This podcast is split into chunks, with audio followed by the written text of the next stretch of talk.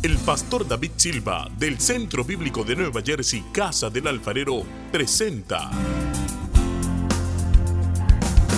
desde la sede principal en Morristown, Nueva Jersey, su programa Vida Abundante, un mensaje de restauración, transformación y edificación.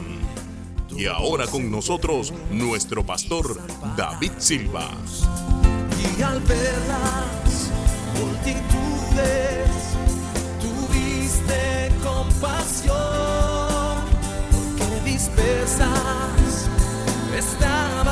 ¿Cuánto tiempo hace que le sucede esto? Y le dijo, desde niño. Y muchas veces le echa en el fuego y en el agua para matarle. Pero si puedes hacer algo, ten misericordia de nosotros y ayúdanos. Yo voy a repetir esa parte. Dice que le dijo, ¿qué hace? Eh, ¿Qué, es lo que sucede? Y dice, muchas veces este demonio le echa en el fuego y en el agua para, para quitarle la vida, para matar a mi hijo. Pero si puedes, Jesús, hacer algo, ten misericordia de nosotros y ayúdanos. Jesús le dijo, si puedes creer al que cree, todo le es posible.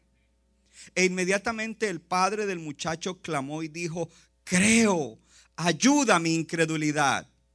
Y cuando Jesús vio que la multitud se agolpaba, reprendió al espíritu inmundo diciéndole, espíritu mudo y sordo, yo te mando, sal de él y no entres más en él.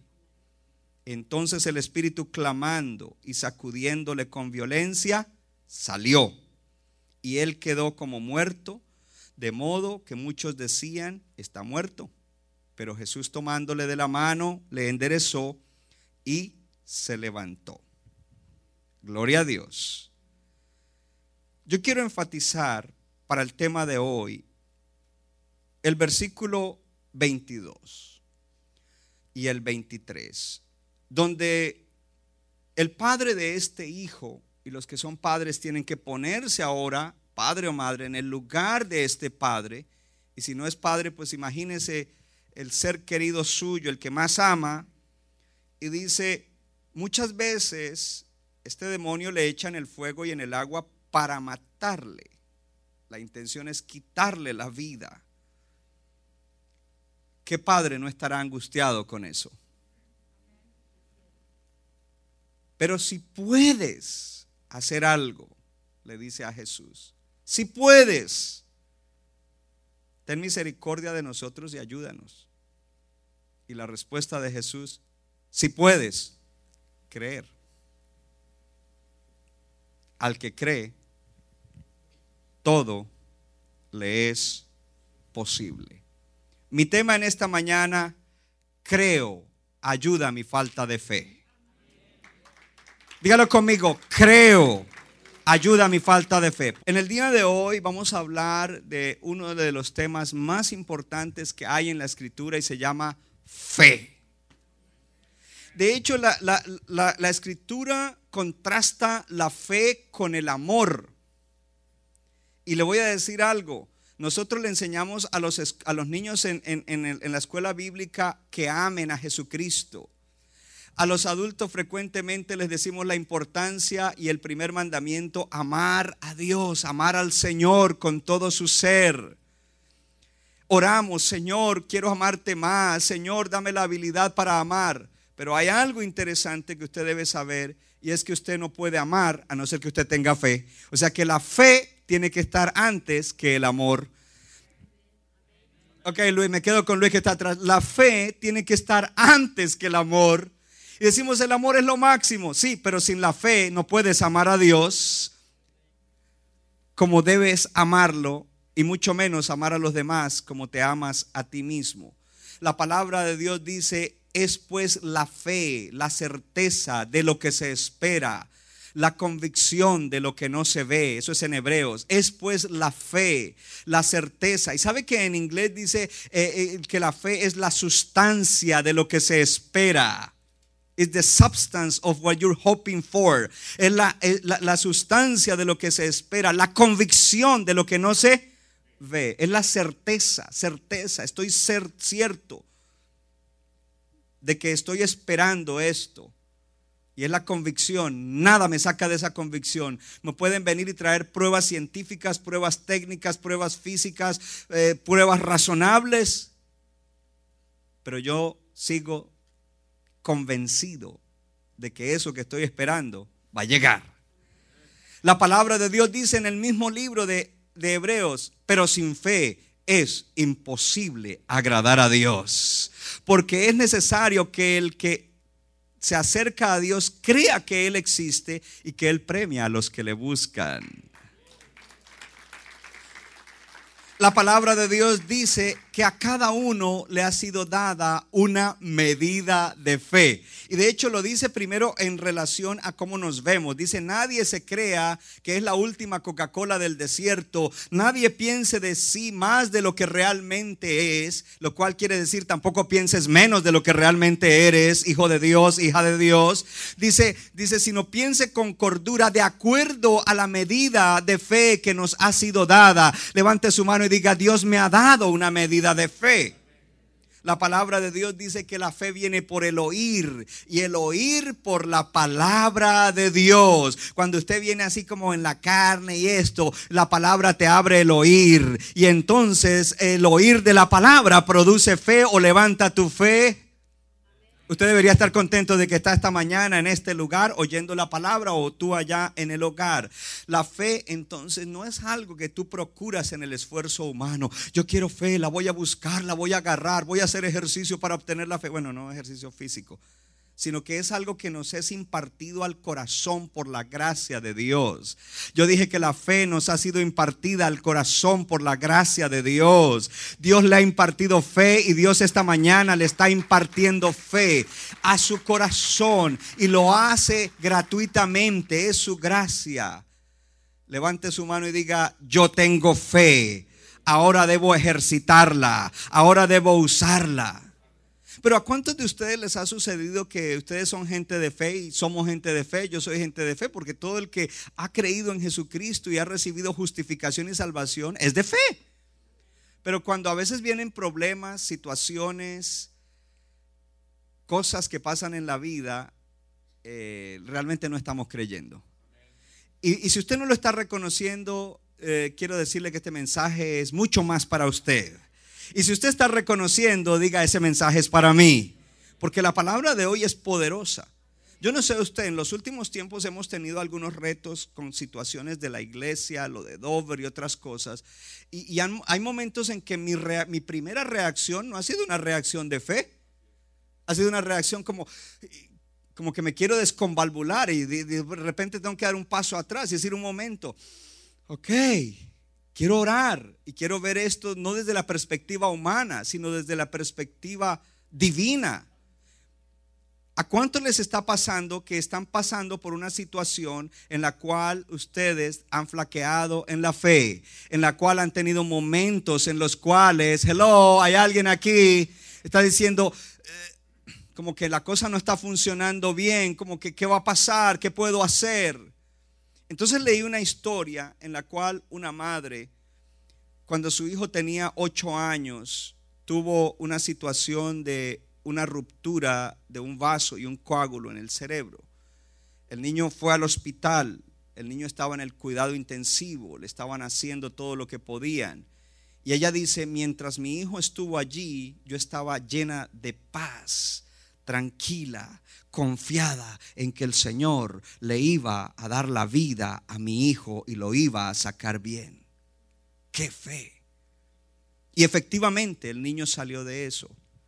Pero ella sigue contando su historia y dice que un año más adelante su esposo consiguió un trabajo o le ofrecieron un trabajo en otro estado. Ella estaba con sus dos o tres hijos, incluyendo el, el que ahora tenía nueve años, que Dios le había salvado la vida estaban pasando por situaciones económicas porque hasta ahora su esposo iba a comenzar a trabajar. Y dice que en ese momento ella sentía que el mundo se le iba encima. Y lo que ella misma reconoce es lo siguiente. Qué ironía que hace un año cuando mi hijo estaba en una situación médica muy, pero muy difícil, yo estaba tranquila, confiada en el Señor. Y hoy en día, hoy estoy desconvalvulada, estoy atribulada, estoy angustiada porque estoy bregando con mudanza, porque estoy bregando con niños sola, porque estoy bregando con la economía, porque estoy bregando con un montón de cosas. Es como que en este momento no estoy confiando en ese mismo Dios que le salvó la vida a mi hijo. Lo cual nos lleva a que nosotros identifiquemos en este testimonio algo importante, que a veces nosotros actuamos en fe en cosas tremendas y grandes. Pero a veces al otro día o a la semana siguiente estamos incrédulos y dudosos en otras cosas. Los que aplaudieron están diciendo, esta palabra es para mí. Dígalo, dígalo, esta palabra es para mí. Y si alguien dice, no es para mí, yo todo el tiempo ando en fe, usted tiene un problema grave. No sé si es de percepción o de mentira o de denial, pero tiene un problema grande. Pero yo sé que aquí todos reconocemos que necesitamos, por eso necesitamos la palabra de hoy. Gloria a Dios. Ahora, antes de que vayamos a hablar de cosas importantes de la fe en cuanto a nuestro diario vivir, porque la fe tiene que ser aplicada cada día en cada cosa que enfrentamos. Debemos poner la base de lo que significa nuestra fe y de dónde viene esa fe. Porque uno de los problemas que ha habido en la enseñanza de fe en la iglesia, en muchos lugares, es que nos enseñan fe y, se nos impartió fe solamente para las cosas de aquí de la tierra, para las cosas materiales. Entonces buscamos las promesas que nos ayudan a bregar con las cosas de la vida. Pero ahí no es donde comienza la fe. Diga, diga conmigo, la fe comienza arriba. Diga, la fe comienza arriba, no aquí. Diga, la fe no es primero para las cosas de aquí. La fe es primero para las cosas espirituales. La fe es primero para las cosas eternas. Allí es donde comienza la fe. Y si tú no tienes fe para tu eternidad, y si tú no tienes fe para tu vida espiritual, entonces tú no puedes tener fe para las promesas de Dios, para tu diario vivir. Porque la fe no comienza creyendo en las promesas para las cosas de aquí. La fe comienza creyendo primero en las promesas para la eternidad. Dígase primero la salvación, la justificación. Y la fe, yo lo voy a, a, expresar de esta manera, la fe es el instrumento espiritual con el cual recibimos la gracia de Dios. La fe es el instrumento espiritual con el cual recibimos qué cosa? La gracia de Dios. Entonces, cuando no era salvo, me predicaron el Evangelio, el Espíritu me convenció y allí cuando vi que era un pecador, entonces vino fe, de se despertó la fe de Dios en mí y en ese momento pude recibir la gracia de Dios. Y de ahí en adelante todas las cosas que nosotros necesitamos en la vida requieren la gracia de Dios. Y la fe es el instrumento para recibir la gracia de Dios. Levanta tu mano y diga, la fe es el instrumento para recibir la gracia de Dios. Gracia significa el favor de Dios. Entonces la fe obtiene primero que todo la bendición más grande. Ahí es donde comienza la fe. No comienza, hoy yo necesito fe para resolver este problema, yo necesito fe para recibir esto que no tengo. No, la fe primero tiene que haber obtenido la bendición más grande. ¿Y cuál es la bendición más grande? Diga conmigo, salvación. La fe. Fe, la fe es escogida por Dios, ordenada por Dios, diseñada por Dios como la manera de salvación, porque la fe es mejor que cualquier otro acto del corazón. La fe es mejor que cualquier otro acto del corazón. No, el mejor acto es amar, pero sin fe no puedes amar. Entonces la fe se convierte en el mejor acto del corazón porque me lleva a amar a Dios. Por eso Dios escogió la fe, ordenó la fe, diseñó la fe. La fe hace que nosotros veamos con claridad dos mil años atrás que Cristo murió en la cruz del Calvario para que nosotros pudiéramos ser perdonados, justificados y recibir vida eterna. La fe nos hace ver claramente eso.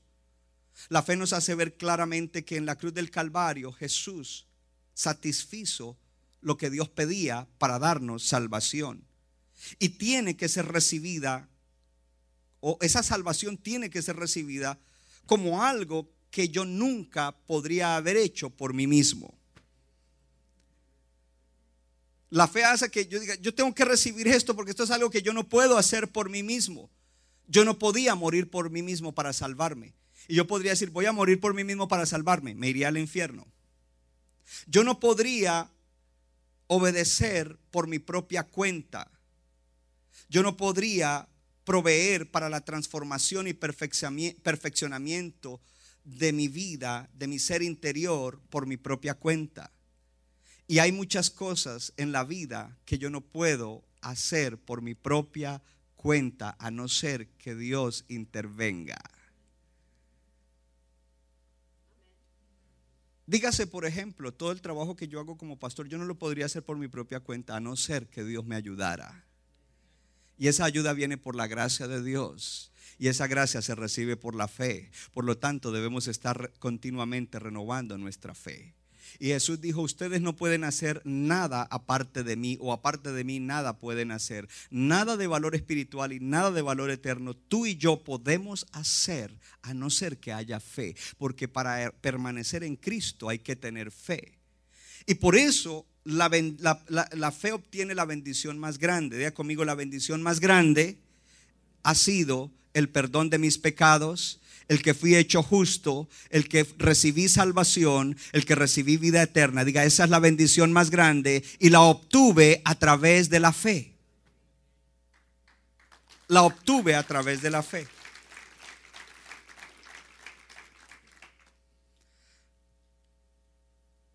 La fe es ese entendimiento claro de la obra de Cristo. Cuando veo con claridad eso, allí estoy usando la fe. Y la fe en su naturaleza hace que ese entendimiento de la obra de Cristo pueda ser aplicado a mi vida. Y que la única esperanza que tenemos para vida eterna y para una mejor vida en la tierra es a través de Cristo y de la obra de Cristo. Y entonces aquí entra un personaje, y ahí es donde quiero que lea conmigo en Romanos 4:16, que es llamado el Padre de la Fe. Y no solamente es llamado el Padre de la Fe, sino que dice que nosotros los de la fe somos hijos de Él. Y ese personaje se llama Abraham. En Romanos 4:16 dice, por tanto, es por fe para que sea por gracia, a fin de que la promesa sea firme para toda su descendencia, no solamente la que es de la ley, sino también para la que es de la fe de Abraham, el cual es Padre de todos nosotros. Dice, por tanto, diga conmigo, es por fe, para que sea por gracia. Porque si la fe es el instrumento para recibir la gracia de Dios, la gracia solo se puede recibir por fe, porque si no es por fe, es por mis obras, y si es por mis obras, no es la gracia de Dios, sino el resultado de mi esfuerzo. Pero, oh, yo quiero decirte en esta mañana, tienes una lucha con alguna adicción, tienes una lucha con el pecado, tienes un problema grave, tienes una, una lucha interior, tienes una situación que parece que no se resuelve. Dios te dará la gracia para que tú salgas adelante, pero no solamente te dará la gracia, Él te ha dado la fe para que que sea por gracia. Dice, a fin de, la que, que la promesa sea firme para todos, toda su descendencia. ¿Cuál descendencia? La de Abraham. No solamente para la que es de la ley, porque hay una descendencia de Abraham que es de la ley, son los judíos. Pero dice, no solamente para ellos, sino también para la que es de la fe de Abraham. El cual, diga conmigo, el cual es padre de todos nosotros. Diga, yo soy de fe y soy un hijo de Abraham. Dígalo de nuevo, soy de fe y soy un hijo de Abraham. ¿Usted sabe cómo los judíos son tan orgullosos de ser hijos de Abraham? Oh, ellos Y por eso es que somos bendecidos porque somos los hijos de Abraham. ¿Y nosotros qué? We're not chopped liver. Nosotros somos hijos de Abraham. Pero cuando tú no tienes, yes, yes, yes, hay alguien levanta las manos. Cuando alguien no tiene, no, no, no tiene esa revelación, no puede tener la fe para eso y vive por debajo del nivel de un hijo de Abraham. Pero Dios te ha llamado a ti a que tú tengas la fe, gloria a Dios, que te lleva a vivir como un hijo de Abraham, gloria a Dios. Oh, esto es maravilloso, hermano. Entonces aquí viene algo interesante. Primero que todo entendamos que somos hijos de Abraham no porque seamos de su descendencia natural. No es porque seamos, en nosotros no hay sangre judía. No es necesario tener descendencia o ascendencia judía para ser hijo de Abraham. El primero que le quiero decir. Para eso vino Cristo. Para hacer de los judíos y de los gentiles un solo pueblo. Y para levantarse una iglesia que es su pueblo. Aleluya. Que son los hijos de Dios y que son los hijos de Abraham. Pero algo interesante, eso es lo primero. Lo segundo que le quiero decir acerca de esto es que para que nosotros seamos hijos de Abraham, tenemos que ser como Abraham. Pastor, ¿cómo es eso? En el libro de Juan capítulo 8 que recientemente leímos mucho, donde el Señor está diciendo, eh, si ustedes, para que ustedes sean verdaderamente mis discípulos, tienen que permanecer en mi palabra y conocerán la verdad y la verdad los hará libres. Y ellos comienzan a decir, ¿cómo que libres si nosotros somos hijos de Abraham? Ahí está el orgullo, somos hijos de Abraham. Ellos dicen, Abraham es nuestro padre. Y Jesús les dice, si Abraham, si ustedes fueran hijos de Abraham, las obras de Abraham harían. Si, entonces, para ser hijo de Abraham, si es, si de verdad son hijos de Abraham, ustedes harían las obras de Abraham. Pero yo no veo que ustedes hagan las obras de Abraham. Ustedes hacen cosas en su fuerza, en su humanidad, no en la fe. Gloria a Dios. Jesús muestra entonces allí, primero, ustedes no son hijos de Abraham, aunque, aunque sean de la descendencia de Abraham, le está diciendo a ellos. Porque alguien puede ser de la descendencia de Abraham y no ser hijo de Abraham. Y lo segundo que muestra es que para ser hijo de Abraham tenemos que ser como Abraham, haciendo las cosas de Abraham. Porque si ustedes fueran hijos de Abraham, harían lo que Abraham hacía. ¿Qué fue lo que Abraham hizo? Usted va a encontrar en el Antiguo Testamento y en el Nuevo el testimonio de Dios acerca de Abraham. Y el testimonio, lo, Abraham hizo una cosa esencial. Y dentro de esa cosa esencial, si nosotros hacemos esa cosa esencial, eso nos lleva a nosotros a que hagamos las demás cosas y seamos entonces verdaderos hijos de Abraham. Esa primera cosa esencial fue, él creyó y le fue contado por justicia. Él creyó y le fue contado por justicia. ¿Qué fue lo que Abraham hizo? Creyó y le fue contado por justicia. Abraham no dijo, ¿qué tengo que hacer? Señor, dame los cinco pasos o dame las siete cosas que tengo que hacer y yo las hago para entonces ser justificado. Él simplemente Dios le decía, mira, yo voy a hacer tal cosa. Yo creo y decía, te lo cuento como justicia. Eres justificado porque me estás creyendo, porque confías en mí, porque tomas mi promesa, porque te levantas a actuar en obediencia debido a que crees en mí, confías en mí y has puesto tu fe en mí. Por lo tanto, te lo cuento, te lo acredito como justicia. Tú eres justo, no porque hagas esas diez cosas que estás pidiendo, o esas siete o esas ocho. Tú eres justo porque tú crees en mí, era lo que le estaba diciendo. Y comenzamos a ver en el Nuevo Testamento, como por ejemplo en Gálatas eh, capítulo 3 dice, Abraham creyó a Dios y le fue contado por justicia. Y luego dice, y aquellos que son de fe son hijos de Abraham, en Gálatas 3, 7. ¿Cuántos son hijos de Abraham? Gloria a Dios. Ese capítulo 3 es poderoso. Diga conmigo, por lo tanto yo sé que como soy de fe, soy hijo de Abraham. Usted lo está leyendo ahí, pero ahora lo, tiene que aplicar. En Romanos 4, 18 al 21, encuentro, porque dice, para, dijo, si ustedes hicieran lo que su padre Abraham hizo, serían hijos de Abraham. Pero yo no veo que ustedes lo hagan.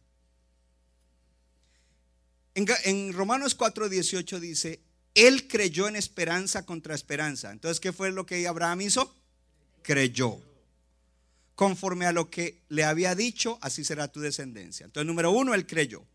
Número dos, dice, y no se debilitó en la fe al considerar su cuerpo que estaba ya como muerto de 99 años o la esterilidad de la matriz de Sara. Diga conmigo, no se debilitó en la fe cuando él vio que de manera natural lo que Dios le prometía no podía suceder. Diga de nuevo, no se debilitó al ver con los ojos naturales y el razonamiento humano que lo que Dios le había prometido era imposible. Día de nuevo, no se debilitó en la fe cuando vio que lo que Dios le había prometido era naturalmente imposible. Entonces lo primero que Abraham hizo fue creer, lo segundo que hizo fue no debilitarse en la fe cuando lo todo decía no se puede, imposible, no se debilitó en la fe. Pero seguimos leyendo. Y luego dice, tampoco dudó por incredulidad de la promesa de Dios, plenamente convencido de que era poderoso para hacer todo lo que había prometido. Diga conmigo, tampoco dudó por incredulidad de la promesa de Dios. Diga, no dudó de la promesa de Dios. Diga, no dudó por incredulidad. Entonces, lo primero, él creyó en esperanza contra esperanza. Lo segundo, no se debilitó en la fe cuando todo decía imposible, puerta cerrada. Naturalmente eso no sucede. Tampoco dudó por incredulidad lo que Dios le había prometido, aunque lo que Dios le había prometido era algo imposible humanamente hablando, rompía los parámetros de la naturaleza, era imposible, no se puede, no se puede, no se puede, punto. Pero él no se debilitó en la fe. Y luego dice, tampoco dudó por incredulidad a lo que Dios le había prometido.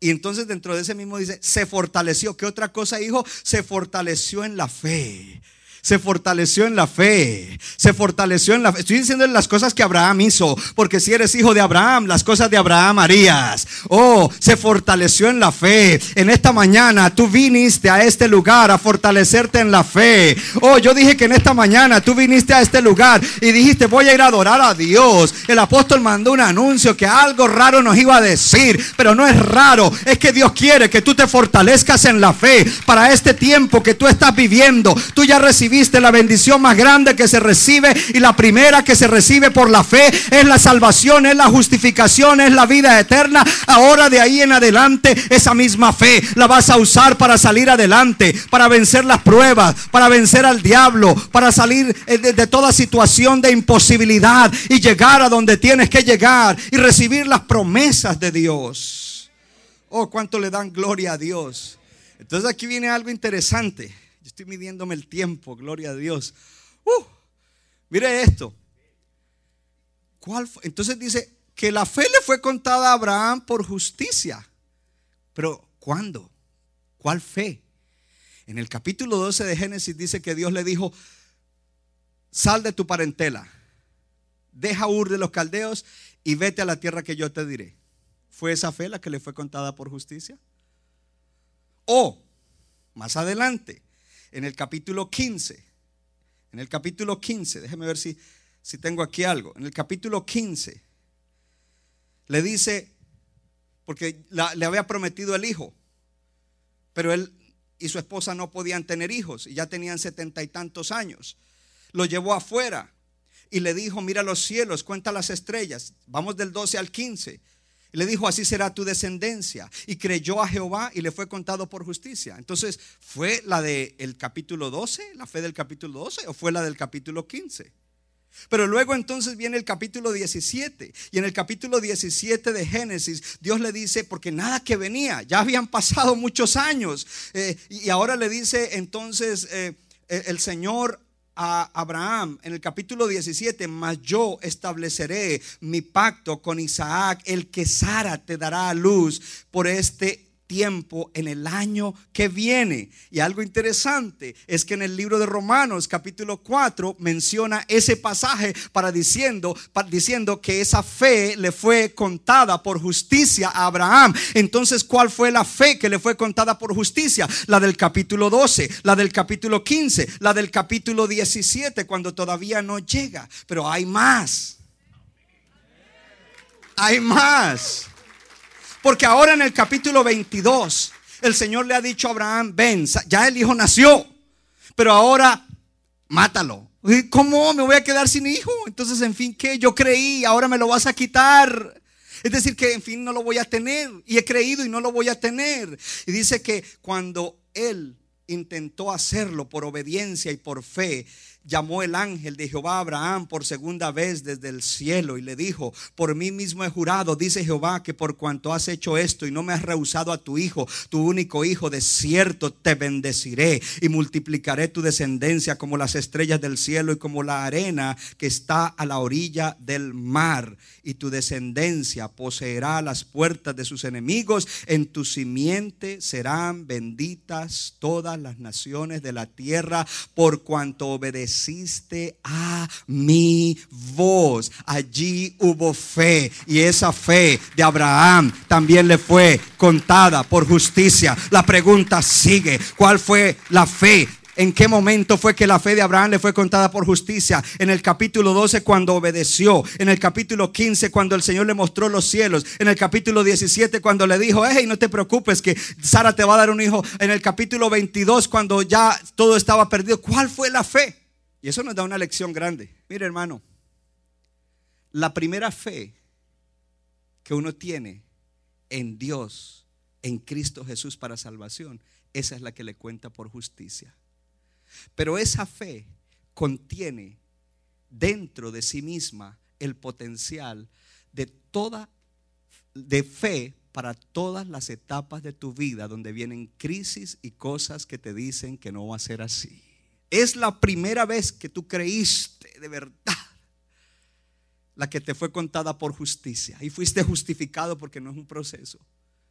Pero esa fe es como una semilla que contiene una fe perseverante para el resto de tu jornada en la vida. Esa primera fe garantiza que tú tendrás fe a lo largo del camino de la vida, cuando vienen las pruebas, las dificultades, los ataques del diablo, las crisis, las tragedias. Oh, alguien tiene que tomar eso en esta mañana. Alguien tiene que tomarlo y decir, esa fe que yo tuve contiene la fe que yo necesito para toda jornada, para toda estación, para toda situación, para toda circunstancia, para toda adversidad, para toda prueba en el caminar de la vida. Y en estos días yo le dije a Clenia y a Stephanie, ellos están en una transición ahorita de vivienda y no ha sido fácil. Les dije, les dije, hey guys, you have to have faith for the middle. Ustedes tienen que tener fe para el centro, para el, para el medio, para en medio. Porque es fácil tener fe para comenzar. Oh, sí, vino la fe, arranco. Pero cuando vienen en el camino las pruebas, entre el comienzo y el fin hay un medio. Estamos en medio. Estamos en medio del comienzo y el fin. Y aquí es donde hay que tener fe. Oh, porque, espere, espere, espere, todavía no, espere, porque es Aquí se tiene fe, Dios te la dio y ta, se despertó y dije, arrancaste en tu jornada como Abraham. Pero aquí vinieron las pruebas y no viene el asunto y no tenemos el hijo y cada vez estamos más viejos y ahora se están burlando de mí y ahora esto y ahora los otros y ahora me lo diste y me dice que vaya y lo sacrifique. Es fácil tener fe al final, porque al final ves la victoria, ya tienes la llave y vas a entrar. Uh, this is mine, esto es mío, Dios me lo Fe es fácil tener fe para el comienzo y para el final.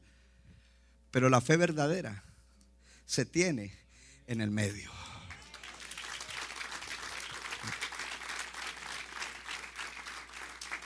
Y yo te acabé de dar una noticia.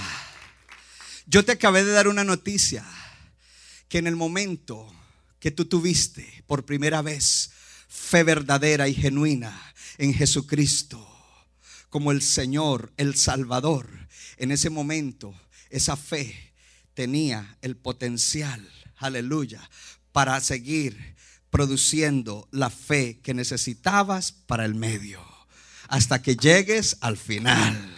Oh, yo te di esa noticia.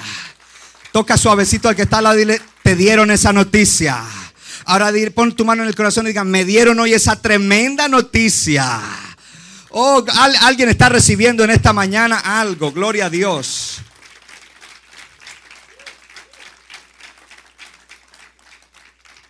Y por si acaso de pronto alguien dice, oh, wey, pastor, eso estuvo bello. Pero ¿para qué no quiso leer lo del muchacho endemoniado entonces? No worries. Aquí va. Porque ese es el cierre. Gloria a Dios. ¿Cuánto le dan? Sí, hay más. Hay más. Este episodio del hijo, ojo, porque algunos se enfocan en el demonio y en, liberar. Ah, la liber, ¿no? Jesús dejó ese milagro allí registrado en Marcos y en Lucas. ¿Sabe por qué? Por cuestiones de la fe. Y sí hay que echar fuera los demonios, pero más vale que tengamos fe. Pero el tema principal no es la liberación ahí, el tema principal es la fe. Es la fe. Porque tú lo vas a, tú aplicas ese pasaje no solamente para echar fuera demonios, tú lo aplicas cuando las cosas no se ven bien cuando la economía no está bien y cada rato estás mirando la cuenta o debajo del colchón. Porque no tienes confianza en Dios. Por esa madre que de pronto está ah, sobrecogida porque sus hijos y esto y, su esposo no le está ayudando en ese momento. Y entonces mm, eh, tuvo fe para algo grande, pero no tiene fe de que Dios es el que da el consuelo. O que Dios es el que provee que Dios es el que abre puertas, que Dios ama a sus hijos, que Él sabe lo que tenemos necesidad y que por cuanto buscas primeramente el reino de Dios y su justicia, nada te faltará. Y que las promesas de Dios son en el sí y en el amén. Oh, habrá alguien, habrá alguien, habrá alguien, habrá alguien, habrá alguien. Yes, yes, yes, yes. Eso es importante. Very good, René. Muy bien, muy bien. alguien está agarrando la palabra. Alguien está agarrando la palabra. ¿Cuánto le dan gloria a Dios? Entonces vemos ahora a este hombre. En, la Reina Valera dice, creo, ayuda mi incredulidad. En otra versión dice, creo, ayúdame a vencer mi duda. Y como lo dijimos en el día de hoy, en el título del mensaje, creo, ayuda mi falta de fe. Es una oración que este hombre hace. Creo, ayuda mi falta de fe. Como creyentes del Señor Jesús, nosotros cargamos las dos cosas. Creemos en Él y muchas veces no creemos en Él. Hay duda. Y eso es normal. Alguien dijo, ay, yo no decía nunca eso porque pensé que, que era yo solo. No, a todos nos pasa. El asunto es resistir y luchar la buena batalla de la fe. Porque si algo nos muestra aquí el Señor es que debemos luchar contra la incredulidad. Hello. Entonces, creemos y no creemos. Tenemos fe y dudamos. Las dos cosas pueden estar presentes a la misma vez y estaban presentes a la misma vez en este hombre. Porque cuando este hombre oyó que ya Jesús venía por ahí, él salió corriendo. Significa que él creyó. Pero cuando se acercó a él, le dijo, le dijo, si tú puedes. Significa que ahí ya dudaba. Mm, traté con los escribas, traté con los de la sinagoga, traté con eh, los discípulos de él, eh, que eran los más cercanos. Y creo, Señor, ¿será que tú puedes? Y la respuesta de Jesús es, si puedes, creer. Se la devolvió. ¿Puedes hacer algo? Puedes creer, porque para el que cree, todo le es posible.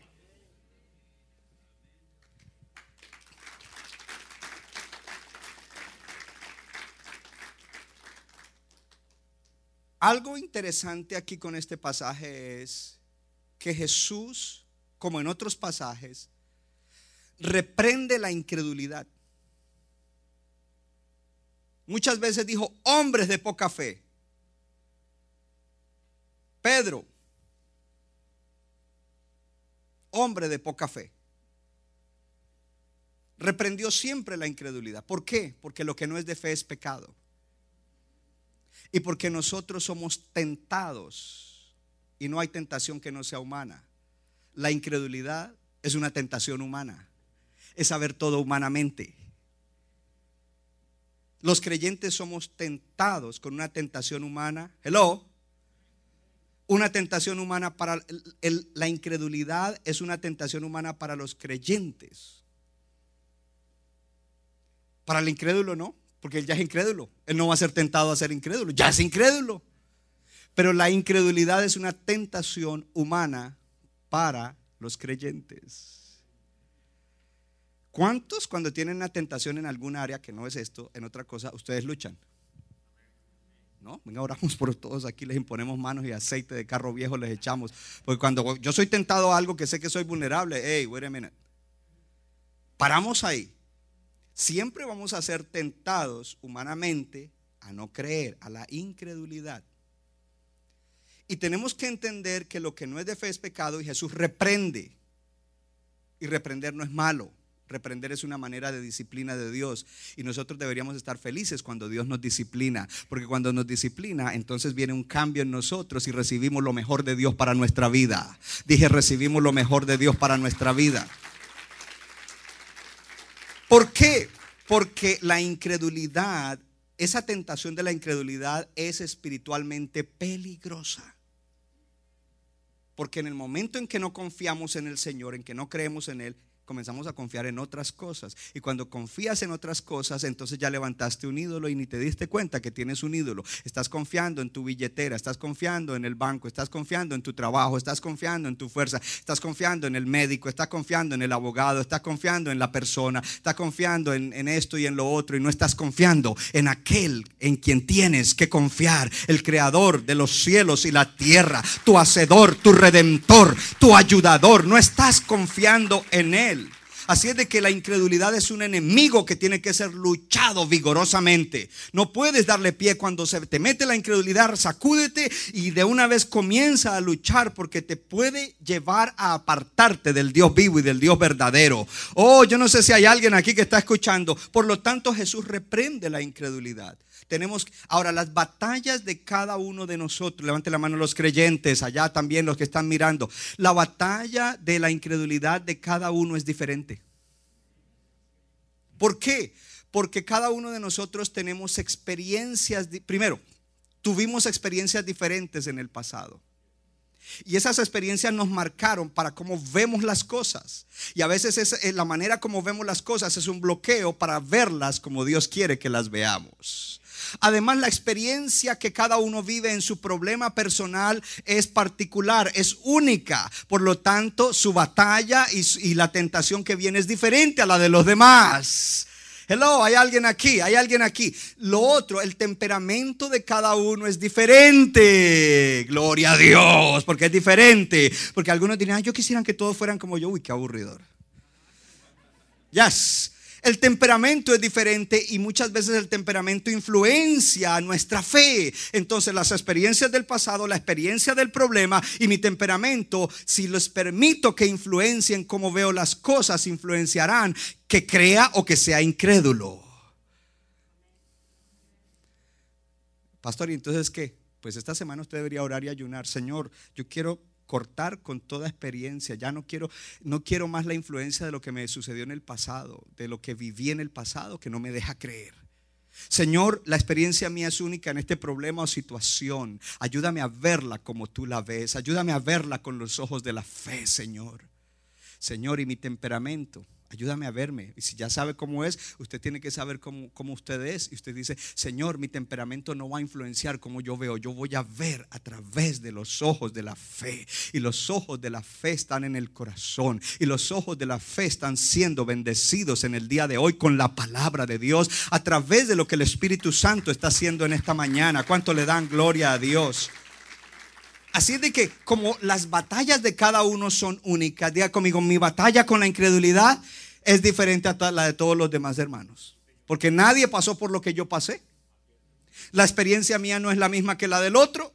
lo que es el problema que estoy viviendo y mi temperamento es diferente al de los demás. Es decir, que la, la batalla con la incredulidad es diferente para cada uno de nosotros. Y necesitamos entonces ir ahí para nosotros al conocer bien, porque hay personas que todavía siguen influenciados por el pasado, en vez de estar influenciados por lo que Dios dice que va a hacer contigo. El pasado ya no lo puedes cambiar. Ahora, entienda esto. Este, no estamos criticando a este padre. Este padre estaba dolido. Su hijo una y otra vez corría peligro de muerte. Este padre estaba desesperado. Este padre era vulnerable. Quizás juntamente con su esposa pasó muchos años salvando a su hijo de que muriera cuando se tiraba al fuego o se tiraba al agua por la aflicción demoníaca que había en él. Desde niño, en el libro de Lucas dice que era su único hijo. Es mi único hijo y corre peligro, está afligido. Eso significa que él vivía con un temor diario por muchos años. Era una prueba fuerte.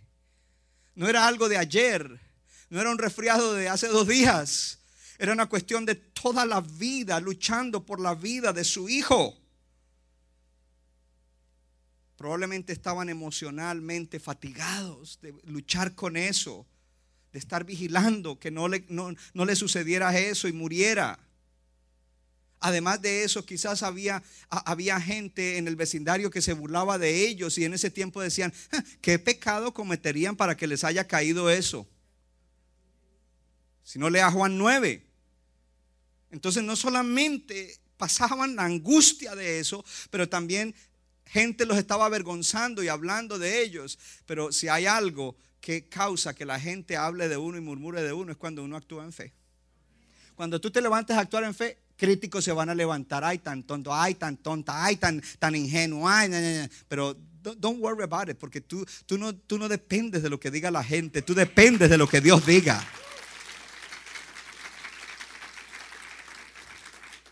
Financieramente este padre probablemente había gastado mucho dinero y estaba mal financieramente por el costo de tratar de ayudar a su hijo, porque quizás no podía trabajar todo lo que tenía que trabajar por cuidarlo y su esposa de igual manera. Son algunas de las cosas que podemos pensar y cuando leemos la escritura tenemos que pensar. Ahora entonces yo le acabo de decir que la batalla de cada uno es única particular. Una de las cosas que debemos entender es que nosotros todos tenemos una batalla común y es la batalla contra la incredulidad, la buena batalla de la fe. Pero nuestras batallas personales son únicas. Y por eso yo te ayudo en el día de hoy, pero yo no puedo luchar por ti. Dios no puede luchar por ti. Pelea la buena batalla de la fe pelea contra la incredulidad, pero pelea, vuélvete aguerrido. Entonces esto nos muestra la desesperación de este hijo, de este padre, perdón. Ahora, mire a Jesús, porque a veces queremos que a toda hora nos pasen la mano. Y yo oro, Padre, en el nombre de Jesús, libéranos de eso. Porque a veces lo que necesitamos es un sacudón. Pero de pronto si el pastor le da una palabra fuerte a alguien, se va de la iglesia. Que pues, me habló fuerte. Jesús no le habló suave a, este padre. Fue una reprensión. Que usted lo quiera leer suave. El Señor Jesús le dijo, si puedes creer. Jesús se sintió ofendido cuando le dijo, si tú puedes hacer algo, pues ten misericordia y ayúdanos a mi hijo y a mí. Si tú puedes creer, al que cree, todo le es posible. Es una reprensión. En palabras, de hecho ya le había dicho, generación incrédula. Ah, no era que estaba contento con la incredulidad de medio mundo ahí. Y generación incrédula, ¿hasta cuándo me los voy a aguantar? ¿Lo leyó o no lo leyó? Jesús no le pasa la mano a la incredulidad. Encontramos en Marcos capítulo 1 un leproso que vino delante del Señor rogándole y le dijo, si quieres puedes limpiarme. Y Jesús extendió la mano y le dio misericordia. Nosotros diríamos, ¿y por qué no hace lo mismo con este padre? que él extendió la mano y le dio misericordia. Yo no tengo tanta simpatía por el leproso, pero este padre, todo lo que está sufriendo con su hijo, yo creo que le debería tener un poco de misericordia. Pero es que la frase con la cual vino el leproso fue diferente. Le dijo, si quieres puedes limpiarme. Él está diciendo, yo sé que tú puedes. Ahora la pregunta es, ¿tú quieres? Entonces límpiame. Él le dijo, quiero, quiero. ¿Qué le dijo? quiero, sé limpio. Y así que hubo hablado, al instante la lepra se fue. Pero este hombre vino con fe. Este hombre no vino, hey, ¿será que tú puedes, Jesús? ¿Será que tú puedes, Dios? ¿Será que tú puedes? ¿Cómo que si puedes? Él es el creador de todo, hermano. Él es el Dios sobrenatural. Él es el Dios que levantó a Jesucristo de los muertos. Jesucristo está vivo, gloria a Dios. Su espíritu está en la tierra. Su palabra es sobrenatural. Entonces vino esa reprensión. Si tú puedes, al que cree, todas las cosas le son posibles. Reprendió la incredulidad. Ahora, veamos algo. Que en el momento en que Jesús le reprende la incredulidad, el hombre cae en cuenta que está mal. Él no se puso, ay, Jesús tan min. No, eso lo sacudió. Y por eso dijo, creo,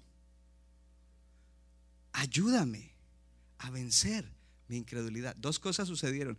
Dijo, sí Señor, yo creo, pero dentro de mí también está habitando incredulidad para esta situación. Ayúdame a vencer la incredulidad.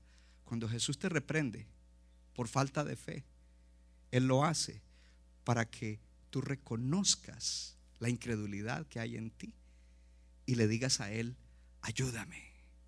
Ayúdame a vencer la falta de fe.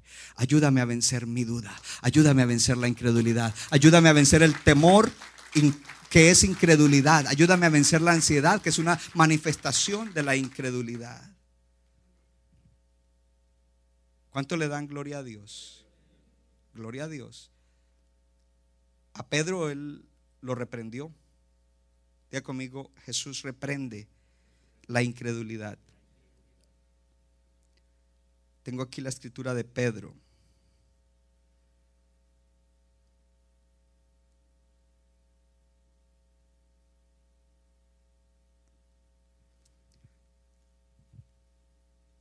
Gloria a Dios.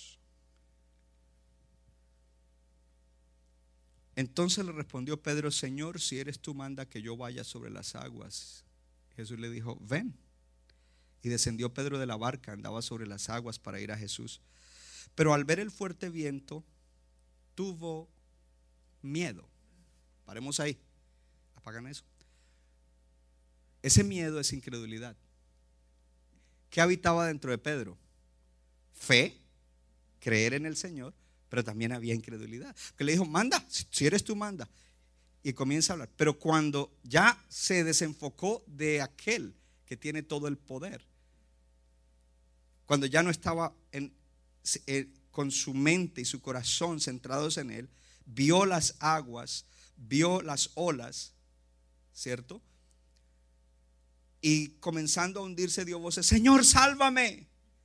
Al momento Jesús extendió la mano ha sido de él y le dijo, hombre de poca fe, ¿por qué dudaste? Y ese hombre de poca fe en la Reina Valera está con signos de admiración, como una expresión de reprensión fuerte. Hombre de poca fe.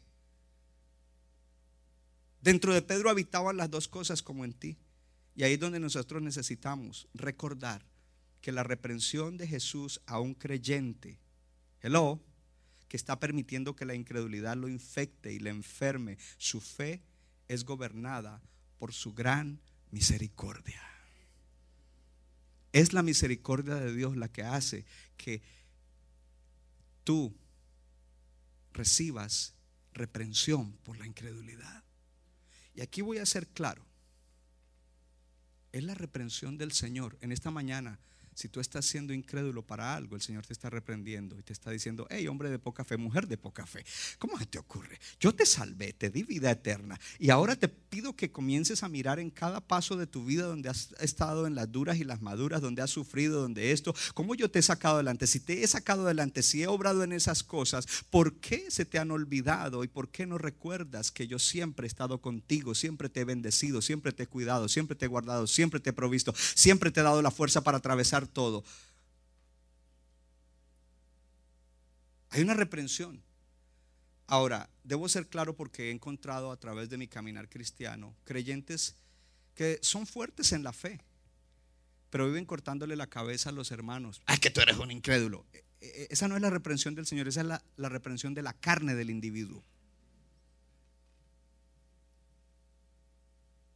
Jesús no, no, no reprende así. Jesús reprende como lo está haciendo en el día de hoy. Jesús te está diciendo, hey,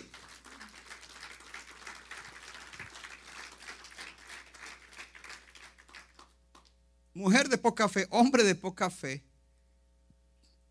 si tú puedes creer, para el que cree todo es posible.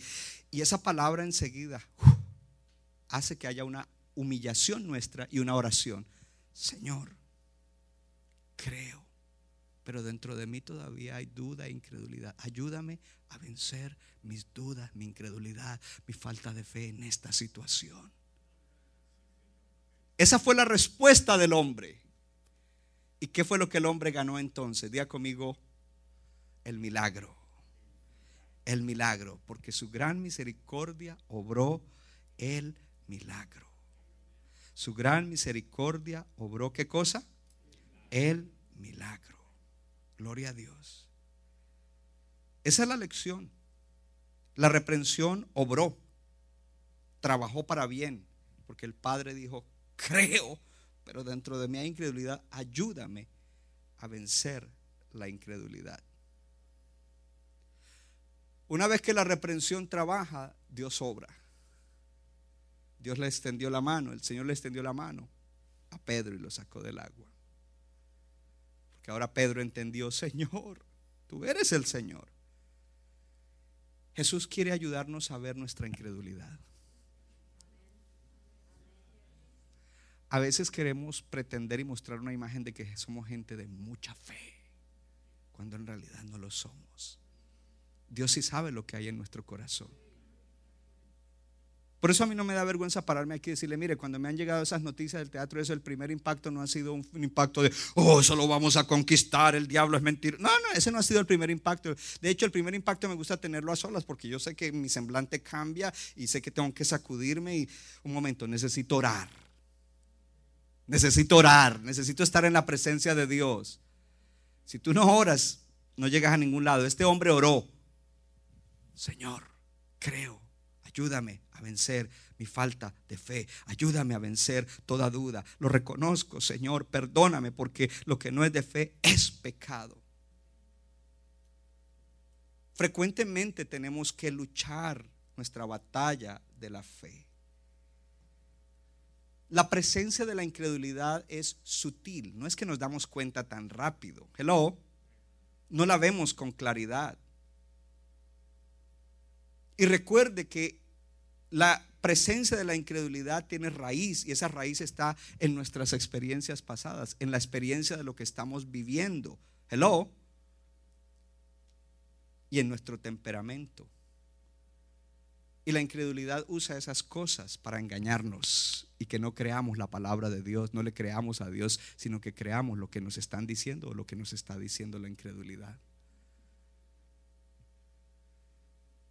Hay algo que se llama trauma. En la niñez o en la juventud sucedió algo. Cuando no somos sanos de eso queda una memoria grabada allí. Y cuando sucede una circunstancia difícil, eso se dispara y es a través de eso que vemos las cosas. Ya no, no, lo podemos ver a través de las promesas de Dios. Porque si somos hijos de Abraham, promesas de Abraham son nuestras por la fe, no por la ley. Oh, gloria a Dios. Entonces ¿qué es lo que realmente necesitamos? Una disciplina momentánea y dolorosa que nos, ah, sacude y nos diga, eres un incrédulo, pero siendo un cristiano, un hijo de Dios, incrédulo. Tú digas, Señor, es verdad. Yo sí creo en ti, pero en esto estoy dudando. El alfarero. Centro Bíblico de New Jersey, Casa del Alfarero, presentó su programa Vida Abundante. Si usted desea obtener más información y lo último que acontece en nuestro ministerio, visítenos en el internet www.centrobibliconj.org. Y ahora también puede estar más cerca del pastor David Silva a través de su Facebook donde encontrará palabra de Dios por la mañana, tarde y noche.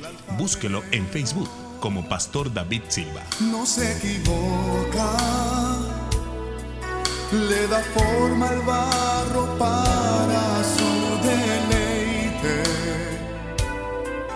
Somos vasos de su agrado